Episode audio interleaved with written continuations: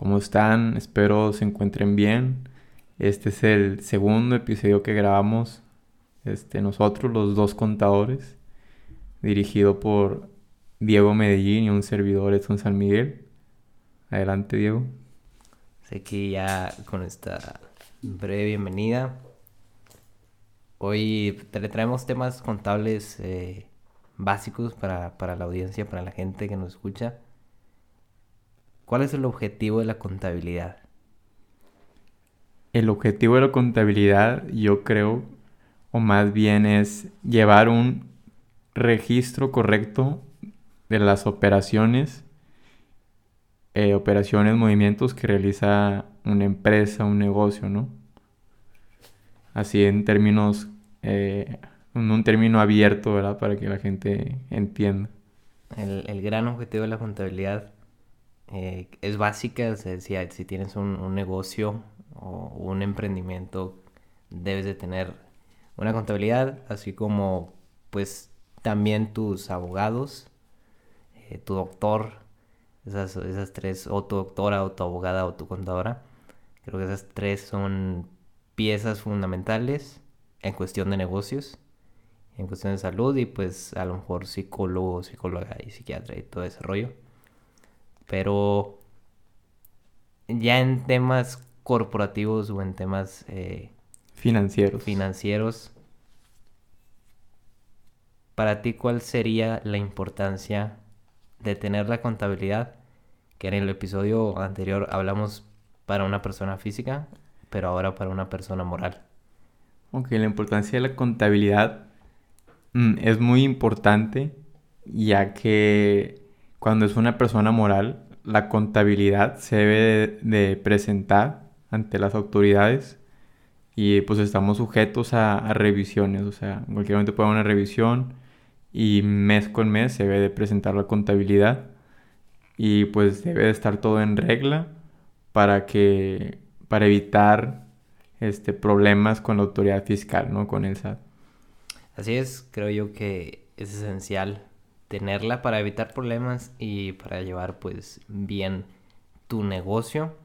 Y pues hablando también de, personas morales, eso es lo que, lo que queríamos introducir. Pero hay que explicar a la gente, yo creo que es una persona moral, porque mucha gente no va a saber que es una persona moral. Una persona moral, obviamente es lo contrario a una persona física, sí. pero eh, es, es, una empresa, ya es una sociedad como lo podríamos llamar. Es, ya, no, ya no es independiente, ya no es alguien independiente, ya, ya no hay eh, esos freelancers o por tu cuenta o autoempleados, es una empresa ya, es, eh, o un emprendimiento, que es lo que anda de moda el, ese famoso concepto. Y básicamente eso es, es, eso, persona moral es ya ahora sí una empresa. Una razón social más que nada. Una razón social más que nada, exacto, así como lo dice Edson. Y creo yo que tiene más ventajas ser persona moral que persona física. No sé qué piensas tú. Pues desde mi punto de vista, sí, puede ser que sí. En cuanto a los gastos que, pueden entrar como deducibles y, y pues demás, ¿no? O sea, lo demás que sigue en toda la operación, eh, se obtienen más beneficios, yo creo. Sí, creo yo que Sí, en persona moral se obtienen muchos beneficios, pero algo que sí me gustaría topar o tocar, que creo yo que es básicamente igual, pero hay una palabra en persona moral y es la nómina. ¿Qué es la nómina? La nómina, fíjate, qué bueno que me hagas esta pregunta porque hace poco un, familiar me, me escuchó el podcast pasado y hicimos... Le mandamos saludos. Sí, le mandamos saludos a, a Lair. Este, el podcast pasado me preguntaba qué era nómina y se acercó conmigo ahí por, por la red social y ya le cuenta que la nómina es el sueldo que recibe el, el empleado, ¿no? O sea, ya sea quincenal, ya sea mensual. Semanal. Semanal también. Es el pago periódico que se le hace al, al trabajador. Así es, la nómina y tiene muchos, eh, truquillos la nómina, ¿no? Se, se ocupa timbrar la nómina, es decir, que, que, se, que el SAT vea que, haz cuenta que tú, que el contador le dé a aceptar en el recibo de la nómina, en el sistema para que el SAT vea que efectivamente se está pagando y que al final en la declaración anual pues ahí se vea eh, reflejado, ¿no? Salga en automático ese cálculo. Pero no sé si te ha tocado, pero hay eh, empresas, sobre todo aquí eh, en el país de, de México, no dudo que en algunos otros países, que registran al trabajador con el salario mínimo. Pero evidentemente no ganan eso. Sí, sí he sabido de, casos, así como comentas, que, que, el trabajador puede, por decir un ejemplo, que gana 15 mil pesos al mes, ¿no? Pero el trabajador lo registran con el salario mínimo para pagar menos impuestos sobre, el, sobre la nómina del trabajador. En ese caso, ¿a, ¿a quién afecta o a quién beneficia? Se ve beneficiado el patrón, porque está pagando menos por su trabajador, menos impuestos por sus trabajadores, pero el trabajador aquí se ve afectado, ya que esto afecta en, sus, en lo que cotiza en, en Infonavit, en sus puntos Infonavit.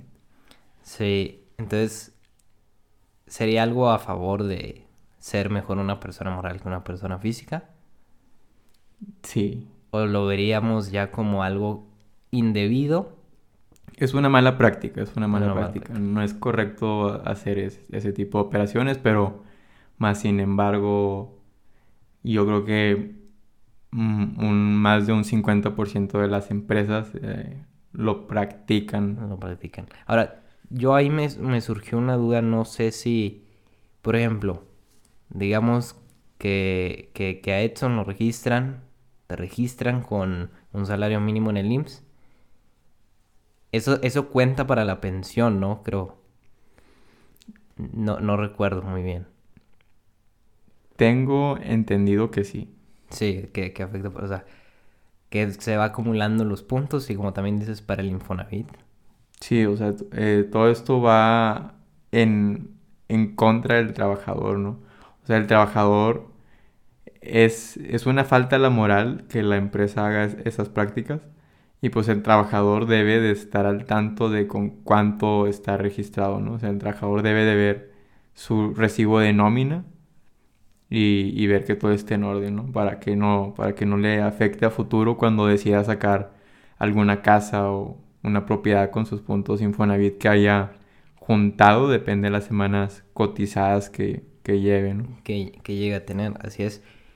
Y también dentro de esa nómina eh, aparece el famoso aguinaldo y las utilidades, que también se debe calcular bien.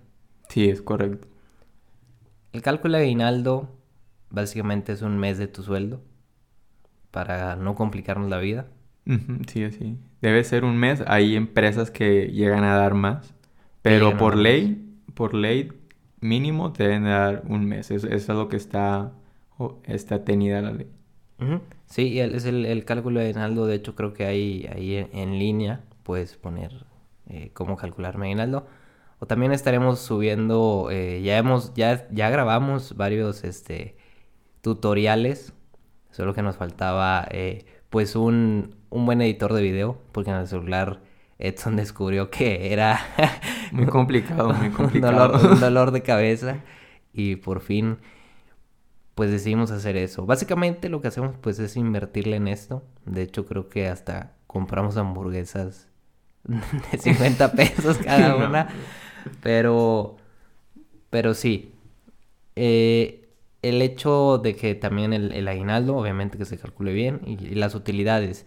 Las utilidades, ahí hay un truco también para las empresas. Que lo que hacen al, final del año empiezan eh, a comprar muchas cosas. Empiezan a, meterle al negocio para que al último la utilidad pues no dé tanta y no se reparta entre los trabajadores mucha cantidad. No sé si te si, si, tienes alguna idea o si lo has vivido o, qué rollo.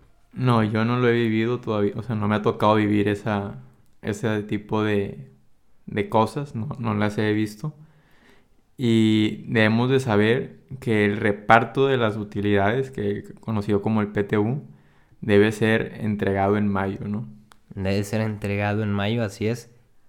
Que, pues básicamente es, es, una buena utilidad, es, es, más dinero que, que el aguinaldo. Y fíjate, eh, estaba leyendo hace poco, no porque realmente no, no, no estaba muy familiarizado cómo funcionaba, pero por ahí leí que el PTU debe ser entregado a, todos los trabajadores por igual. O sea, eh, se puede decir que ya así repartido de igual manera, independientemente del puesto. Independientemente del puesto, sí, trabajadores por igual las, las utilidades. Pero, o sea, eso debería de ser, pero realmente no sucede. O sea, en, en, alguna, en algunas empresas, pues se reparte más utilidad a, algún gerente, algún, algún, pues obviamente algún director que a un, que a un obrero, que a un empleado común. Sí, sobre todo por eso, pero sí, deben de ser iguales, incluso hasta eh, intendentes, ¿no? Sí, tengo entendido que sí, todo personal de la personal de la de la empresa, ¿no? Sí, bueno, ahí creo yo que sí sería una eh, gran ventaja para, pues sí, para la empresa, ¿no? En este caso, pues tener eh, una empresa conviene hasta cierto punto. Sí, es correcto, digo. Este es correcto, así como me lo, como me haces mención. Y debemos de estar siempre al tanto y, y saber cómo cómo nos tienen registrados, cómo, cómo estamos cotizando nuestras semanas y, todo ese tipo de temas. Debemos de estar al tanto porque hay veces que, que, la, que la empresa no, no nos registra correctamente. Así es, ese es un tema muy bueno, la nómina de una empresa. Y también eh, acerca de empresas había yo escrito, había yo tenido esa idea mientras estaba ahí trabajando, mientras estaba ahí viviendo la vida. ¿Qué empresas están? Creo que el primer año de la empresa no está obligada a dar eh, utilidades. Sí, tengo entendido que, no, el primer año no está obligado el patrón a hacer reparto de utilidades porque el negocio va arrancando, entonces el primer año no es obligatorio. Exacto. El, primer año, pues, no está obligado a repartir utilidades. Y creo yo también que los primeros dos años puede tener pérdida en la declaración anual. Sí, es correcto. Y pues si la empresa tiene pérdida, pues se complica hacer un reparto de utilidades a los empleados porque pues no hay utilidad. No hay utilidades. Pero luego ya viene el tercer año y si tu empresa tiene pérdida, una, o estás moviendo números y te va a caer el SAT tarde que temprano. O dos, simplemente el negocio no está dando y pues... Puede quebrar. Puede quebrar. Así como lo, pasó con Interjet. Interjet quebró por, no sé si por mala administración y pues todo este tema de la pandemia que no se pudo viajar. Quebró Interjet. Creo que le debe tantos millones al SAT, pero pues quién sabe cómo le harán. Sí, no, no estoy tan familiarizado con, ese, con el tema ese que comentas de Interjet, pero efectivamente sí hay muchas empresas y negocios que, que, han, que han tenido que cerrar eh, desde el año pasado y todavía en este año han sido cerrando porque la pandemia sigue y se siguen viendo afectados muchos negocios y muchas personas. Ahora, dejando al lado un poco el tema de la persona moral, Activos y pasivos. un eh, gran tema. Qué buen, qué buen tema toca. Un buen tema. ¿Qué te parece? ¿Cuál agarras tú, activo o pasivo? Para explicárselos. Activo, activo. Vamos a empezar a, con activo. Jerárquicamente, ¿qué es un activo, Un activo es el bien o derecho que posee una empresa, así a grande rasgo. A grandes rasgos, sí, el, el- el gran eh, activo, inclusive tú que nos estás escuchando, puede ser que tengas un activo. Sí, es correcto. O sea, el efectivo es un, es un, un activo. Si tienes clientes, son un activo para ti. ¿Qué otros más ejemplos puede llegar a tener una persona que está ahí escuchándonos en, en su carro o en- con los audífonos, este, caminando en el parque o en la noche? ¿Qué activos podría tener esa persona? Como te mencionaba, puede tener clientes, puede tener eh, bancos, este, efectivo, inventario. El inventario que, que maneja en su negocio es un, es un activo, es un bien que tiene pues a su favor, ¿verdad? Ahora, Y también se clasifican en activos fijos. en activos fijos, exacto. ¿Qué pasa si el, el- el automóvil, Es correcto, es equipo de transporte activo, activo fijo. activo fijo, como lo mencionamos, terreno, un terreno, También es un activo fijo. pues viene raíces, ¿verdad? Alguien que se dedica a eso. Eh, a- equipo de cómputo. También de eso se maneja como, como un activo fijo. Inclusive como ejemplo estos audífonos, digo, estos audífonos, estos micrófonos, eh, el- la laptop y el, el sistema de audio, pues cuenta como activo, ¿no? Sí, es un, es un bien que poseemos, ¿no? Para nuestra, para nuestra operación. Así que básicamente lo que te dé dinero es un activo. Sí, en, pocas palabras. En pocas todo- palabras... Lo que eh, te vaya a dar un, un beneficio, ya sea a corto o largo plazo, es un, se considera un, un bien activo. Un bien activo. Ahora, ¿qué pasa si, ok, el, el- el automóvil me da un beneficio, ¿no? Transportarme o llevar la mercancía, ¿no? Pero ese activo fijo en el cual llamamos equipo de transporte, es decir, el auto en el que vas con tus clientes o la camionetita que tienes o como en el podcast anterior que mencionamos, el panadero que, tenía la, camionetita, pues sería su, su activo fijo porque sirve para trabajar y le saca dinero. Pero hay algo curioso en estos que es depreciación. Así es, todo activo fijo se deprecia con el tiempo, ya sea una laptop, un, un celular, un, un, ¿qué más? Un edificio, Micrófonos, micrófonos, este, laptops, que genera un, un porcentaje de depreciación, porcentajes que están establecidos en la ley del ICR y cada activo fijo está clasificado dependiendo las características. Hay que aplicarle un porcentaje porque pierde valor año con año, entonces hay que, hay que estar actualizando ese valor. actualizando ese valor que en mi caso me da un dolor de cabeza hacer ese cálculo, no sé a ti. Sí, sí, sí pasa.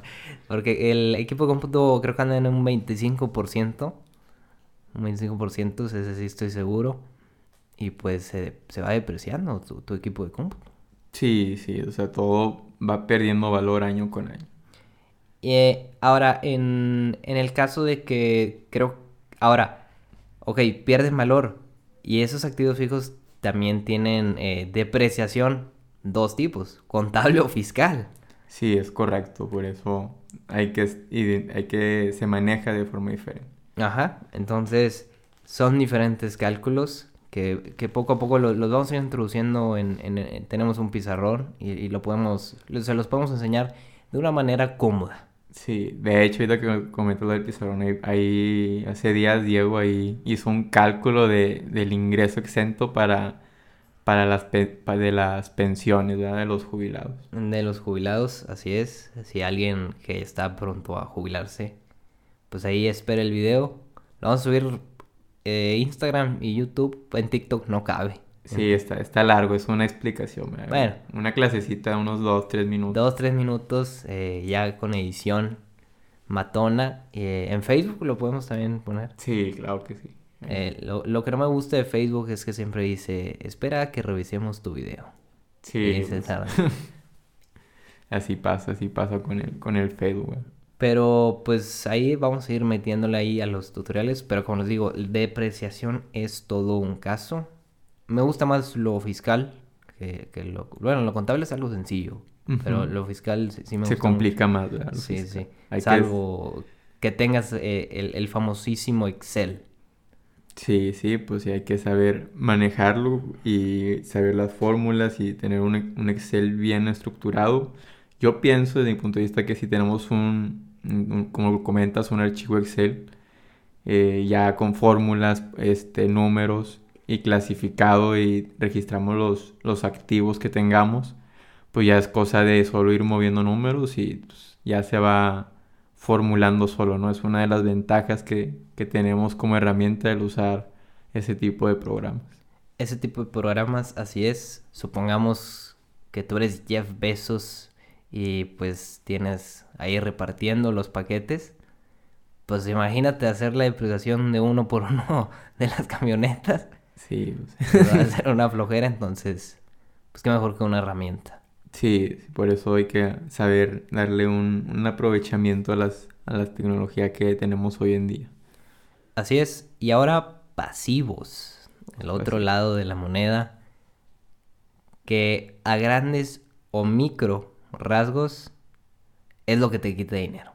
Sí, así, así es. Son las deudas o obligaciones que tienes de, de tu negocio, tu empresa, por decir. Por pagar, sí. por lo, lo que tienes por pagar, es correcto. Por decir, si tú tienes tus proveedores, tus proveedores de tu negocio, este, son pasivos para ti porque te están generando una deuda, no te están generando un ingreso. Te genera ingreso el, el- lo que te venden, el inventario, lo que manejes, pero en sí la operación con el proveedor se, se clasifica como un, un pasivo, como una deuda. Una deuda o obligación que tienes con alguien, ya sea corto o largo plazo. Exacto. Y, y para ponerlo en, en ejemplo, para las personas que nos escuchan pero que no son contadores o no están familiarizados, un proveedor, ponemos otra vez el ejemplo del panadero, el proveedor del panadero sería el, el de la harina o el de la masa, Sí, es correcto, lo, lo que necesita para hacer su producto. lo que necesita para hacer su producto. Ahora, ¿cuál sería eh, el proveedor de, no sé, de una agencia de autos que vende carros? Su proveedor sería alguna empresa de, de fierros, de láminas, no sé, la verdad. O sea, de, de al- las ventanas, de, de las bolsas de aire, ¿no? Sí, o sea, de, de todo lo que se ocupa para fabricar el auto, la, la empresa, la industria necesita, necesita alguien con quien poder adquirir este, el, material para, para fabricar sus, su producto, ¿no? Ajá. Y pues yo creo que con esos ejemplos queda claro lo, lo de proveedores. Eh, ahora otro, eh, acreedores diversos. Así es, son los acreedores diversos, vienen siendo más o menos los gastos que no son este, indispensables para la, para la empresa, ¿no? O sea, gastos fuera del material, otro, otro tipo de gastos. Por ejemplo, yo, pues eh, algún pastel, por si alguien cumple años, podría decirse que no es algo indispensable. Sí, es correcto. Son, son ese tipo de cosas para las empresas, los acreedores diversos, que también hay otras cosas, los famosos eh, documentos por pagar. Así es, o sea, los, los pagarés que llegan a tener, ¿verdad? Los, los contratos que a futuro se llega algún acuerdo con el proveedor o con, con sus proveedores, entonces deben de firmar un, un contrato y pues a futuro, ¿no? Se paga, o sea, se clasificaría a largo plazo. También hay a corto plazo. Sí, préstamos. Préstamos, es correcto. Y hablando de pasivos, creo también las, eh, las utilidades entran en... Bueno, esas serían ahora en capital. Sí. Ahora eh, vamos a hablar, a hablar de, de capital. Así es, el capital viene siendo la inversión o la aportación con la que se crea la empresa. El dinero, el, el- el dinero que se le inyecta. El dinero que se le inyecta, así es. Entonces, básicamente, y con esos tres, nosotros podemos eh, generar nuestro famosísimo balance general, que básicamente es toda la, la suma de tus activos te tiene que dar igual, A tu pasivo más tu capital. más tu capital. Así es. Y si no te da, pues Algo, algo está mal ahí. algo está mal, la, la depreciación no fue en Excel o, o calculaste mal el proveedor. Sí, hay, hay que verificar, siempre tener un control de, lo, de las cuentas que se manejan, ¿no?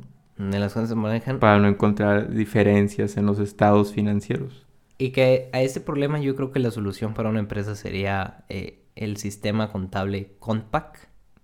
Sí, así es. Existen diversos sistemas para registrar la contabilidad y Compact ha sido, sido un buen programa, ¿no? Sí, El más famoso, el más utilizado. Ma- Es el más conocido, ¿verdad? Sí, el más utilizado, el, el, sí, el Compact, que pues es la contabilidad digital.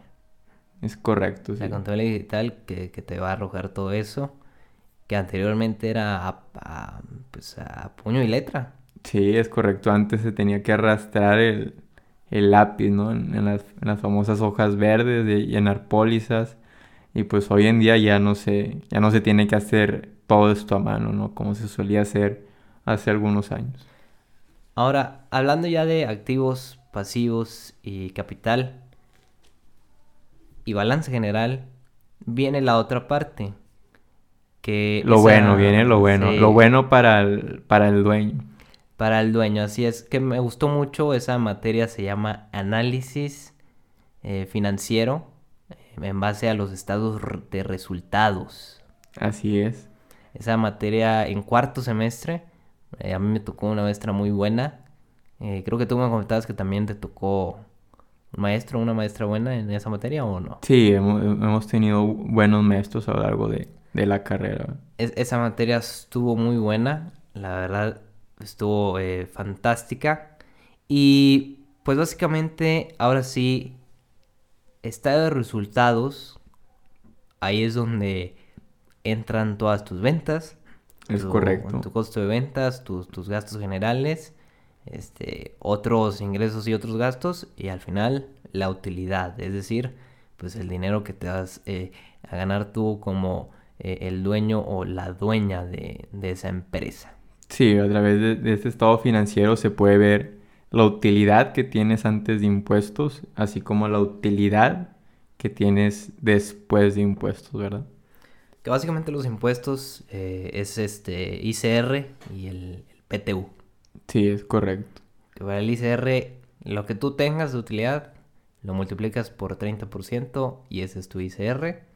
Pues sí, pero para ver el cálculo de ICR, pues ya sería otro tema, ¿no? Otro esto, esto tema, es así. así más general. Eh, general. Pero sí, básicamente el estado de resultados te dice qué es lo que, que, tú, que tú vas a ganar como, como empresa. Así es, porque un estado de resultados comienza reflejándose con las ventas que se han tenido del, del negocio, pero pues obviamente las ventas no significan utilidad, porque hay que considerar que, que se tiene, que se invirtió un dinero en el inventario, se invirtió, se invirtió en gastos este, de administración, de este, gastos que se requieren en la empresa para, para que se pueda operar. Entonces, ya teniendo eh, todo eso, que básicamente lo que nosotros le llamamos pues, los financieros. Los financieros. Los ¿verdad? estados financieros, correcto. Sí, ya teniendo eso, ya sabrás tú cómo se puede manejar tu empresa eh, monetariamente, que creo que es lo que más importa en una empresa. Sí, eh, que, que ver una empresa que no está dando dinero, pues hay, hay un problema, ¿no? Porque no está siendo rentable. Ahora, en ese caso de que ya vimos, ok, vimos eh, lo de la persona moral, vimos eh, que era activo, que era pasivo, eh, el balance general y el estado de resultados, su, el objetivo también de la contabilidad. Porque a veces las empresas, o vamos a ver razones por las que las empresas no presentan bien sus impuestos. Razones que presentan bien sus impuestos. eh, pueden existir muchas razones, pero yo creo que una razón importante o clave es que piensan que van a engañar a la autoridad y mueven números. Esa puede ser una de las razones Una más, razón. más comunes, no solo en México, en todo el mundo. Y salvo que seas, eh, no sé, alguien con mucho poder, Donald Trump o Vladimir Putin. AMLO. o AMLO, inclusive AMLO, o, la reina Isabel, o sea, salvo que seas esa, esa persona, eh, considérate intocable, ¿no? Sí. Considérate intocable, pero si, si no eres una de esas personas, si, si no tienes este poder eh, ante el mundo, pues básicamente no vas a poder hacer nada y pues vas a terminar en quiebra o no sé, vas a terminar con el miedo y pronto, pronto. Por ahí el dicho de que todo lo que sube tiene, que, tiene que bajar, exacto. Y es correcto. Y la autoridad, ellos llevan un control, o sea, ellos tienen acceso a ver lo que estamos facturando de, de ingresos, así como facturando de gastos. Entonces, ellos ya saben cuánto tenemos que pagar o que en caso que tengamos también un a favor, saldo a favor, pero ellos ya tienen un control sobre nuestro negocio, al, al, momento de darlo de alta a nosotros, ya tienen un control. Exacto, sí, y, y básicamente pues ya saben qué cuentas de banco abriste, se saben todo porque se tienen todo controlado. Con el eh, RFC, ¿verdad? Con, con, el RFC, sí. Y digo, salvo que somos millones y millones este, de contribuyentes, pues creo que solamente el 9% de la población eh, tiene empresas o vaya, eh, es emprendedora, por decirlo, que es el tema que, o es la frase que se toca ahorita en, en, los últimos años, el emprendedurismo. Una de las otras razones creo yo que también puede ser que pues no se tengan que presentar bien porque los clientes deben. Sí, es correcto. Muchas veces hay personas que a veces piensan que pueden hacer bien sus declaraciones, llevar su contabilidad sin tener conocimiento. Entonces, ¿qué, hacen estas personas que no tienen conocimiento? Se meten, le mueven y, y pues realmente no hacen un, cálculo adecuado como debe ser y, y después se encuentran inconsistencias. Ah, bueno, a lo que me refería es eh, los clientes. Por ejemplo, una empresa le vende, este, no sé, varillas a, sus, este, a sus clientes. Y los clientes se tardan en pagar. Y pues por ende ya no tiene para pagar la cantidad que realmente le saldría a pagar. Y pues decide, ahora sí que, presentar menos. Sí, por eso es correcto. Eh, debemos de registrar el, el ingreso cuando sea efectivamente pagado. Así es. Si no ha sido efectivamente pagado, no debemos de registrar nuestro ingreso como, un, como tal, ¿verdad? Y ahí es cuando tú, cuando tú le dices al SAT que pues efectivamente tuviste esa venta. ¿Y cómo podemos verificar esto? Con el estado de cuenta y, y con nuestro, con la factura, ¿no? Que corresponda al mes. Ajá. Encontrar el movimiento en el mes que, que es. Recuerda que venta no significa ingreso hasta que pues ya te lo, te lo paguen, ¿verdad? Tú sí, es correcto. Tú puedes vender una laptop, pero te dicen te la voy a pagar hasta tal mes. Ahora, eh, que digas tú, bueno, le digo al SAT que todavía no me lo han pagado. Puede ser, pero recuerda que el SAT también tiene el estado de cuenta de al cliente al que ya se lo vendiste. Es correcto, se, se vigila, tienen vigilado tanto a tu cliente como, como a ti. Entonces, básicamente lo que concluimos, todo está controlado. Sí, es correcto, o sea, eh, porque tienen acceso a nuestros estados de cuenta, a nuestras transferencias bancarias, entonces todos los movimientos pues, son controlados, a menos que sean en efectivo, ahí no pueden tener un control completo, pero pues la mayoría de las operaciones deben de, de estar reflejadas este, en nuestro estado de cuenta, ya sea por cheque, transferencia. Sí, ahora yo creo que en efectivo, cargar en efectivo mucho dinero, pues ya depende de cada contribuyente, pero pues por eso... Es más común hoy en día, aparte de que ya tenemos eh, aplicaciones en el celular, tú puedes entrar al banco, a la aplicación del banco de tu celular y le puedes transferir X cantidad de dinero a la persona que, que quieras, ¿no? En, en cuestión de segundos creo yo es más cómodo, más seguro. Eh, sin comisión algún. sin comisión, sí, es, creo es, algo más sencillo, es algo que se vino a simplificar nuestro día a día. Pero sí, eso es lo que, lo que hablamos de, de las presentaciones de impuestos para las personas morales, alguna de las razones. Una última razón, nos aventamos. Adelante, adelante. Yo creo que alguna última razón sería porque, pues de verdad, hay gente que no le quiere pagar al gobierno. Sí, o sea, hay muchos contribuyentes que, que si se ve su información, tienen sus, sus sellos vencidos o no han accesado al portal a presentar sus declaraciones desde años atrás, o sea, años.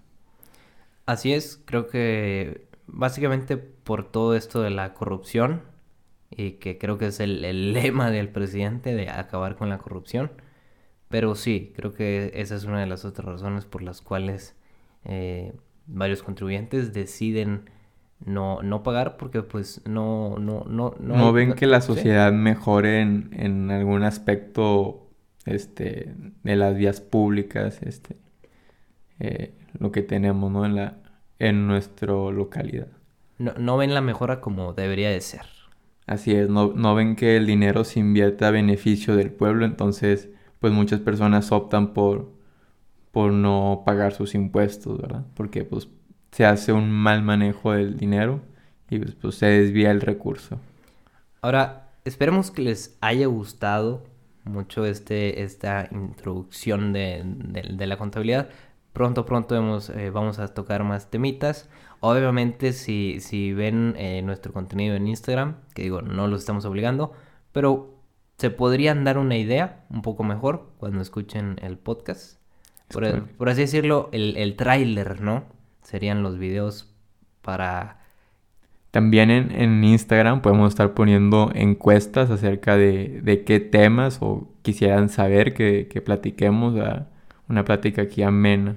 Exacto, sí, podemos hacer, eh, básicamente pues nos debemos a nuestra audiencia, que son los que nos escuchan, y como dice Edson, hacerles eh, la pregunta adecuada para que pues ustedes nos digan, ¿saben de qué? quiero que hablen de este tema y pues nosotros con gusto lo explicamos. Y pues sí, en todas las redes sociales ahí estamos. Y una última pregunta para cerrar ahora sí eh, el tema, un poco más eh, abierta, no tanto de contabilidad. ¿Cómo escoger mi carrera?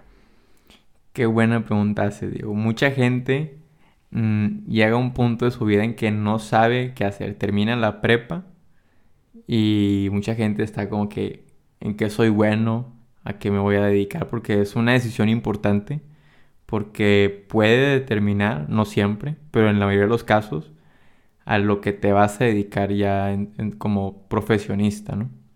En lo que te vas a dedicar, en lo que vas a poder vivir, creo yo que esto que voy a decir anteriormente no, no se tomaba en cuenta pero es que ahora muchos trabajos han sido automatizados y son por robots.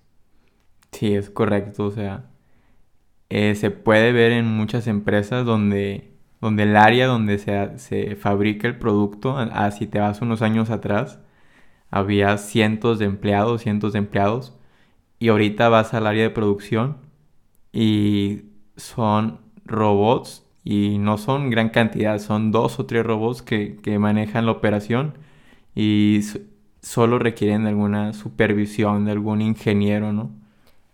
Y dato curioso, por ellos no pagas nómina. Es correcto, por eso... ¿Cómo se conecta todo para una empresa? Sí, es, es a beneficio económico de la empresa, ¿verdad? Y creo yo que también, eh, bueno, sería hacerse esa pregunta, de si realmente a lo que me voy a dedicar, pues... No va a ser reemplazado por, una máquina, ¿verdad? No va a ser reemplazado por una máquina, ajá, creo que esa pregunta sería una muy buena. Y dos, creo yo que tampoco apurarse. Si de repente decides, ¿sabes de qué acabo la prepa y todavía no sé qué rollo? Yo sí recomendaría esperar. Sí, yo creo que es bueno también esperar y tomarse un tiempo para uno mismo, porque no siempre sabemos lo que queremos ya para nuestra vida, entonces no es obligatorio, puedes esperar meses, un año, lo que consideres, hasta estar seguro. O también puedes asistir a alguna asesoría. Por ejemplo, en mi caso, en mi caso personal, yo no sabía qué estudiar cuando terminé la preparatoria y me acerqué a la Facultad de Psicología en la uni y ahí este, tomé un curso de orientación vocacional y pues me fueron guiando, ¿no? Te fueron guiando, así es, en, en psicología. Sí, esos tests, sí, sí, son buenos. Sí, son buenos, sí los recomiendo. Recomendables, eh, gratuito, ¿no? Creo. Eh, tiene un ligero costo, pero... Ligero costo, Pero no, no es elevado, ¿no? O sea, es algo... 200 siempre. Algo razonable. No sé el costo, pero es algo razonable. Algo razonable. Sí, en, mi caso no, no fue así. Eh, pero sí me gustaban los números. Sí soy bueno en matemáticas, pero decidí con teoría y creo que fue una gran elección. Y fíjate, que bueno que comentas eso de las matemáticas. Mucha gente piensa que para estudiar contabilidad ocupa ser un matemático, o saber muchas matemáticas y, y tenerlas este, al, al corriente, ¿no? Saber, saber mucha matemática y realmente la carrera, si te pregunto qué has ocupado de matemáticas, yo creo que la respuesta sería saber sumar y restar y dividir. Multiplicar. y, multiplicar las, las operaciones básicas, ¿no? Sí, sí, sí. no es, bueno, en nuestro caso, en la contabilidad, no son matemáticas fuera de otro mundo, o sea, todo es comprensible. No hay calculadora científica. Así es. Para, para una idea. Salvo que ya te adentres y te piden análisis y o también o, inclusive en, inclusive en costos ni siquiera se ocupa la científica es correcto es correcto. Que sería otro gran tema tocar el, de costos pero para no desviarnos de la pregunta creo yo que esos serían los, tips a, a, grandes rasgos. Esperarnos o asistir a alguna orientación vocacional.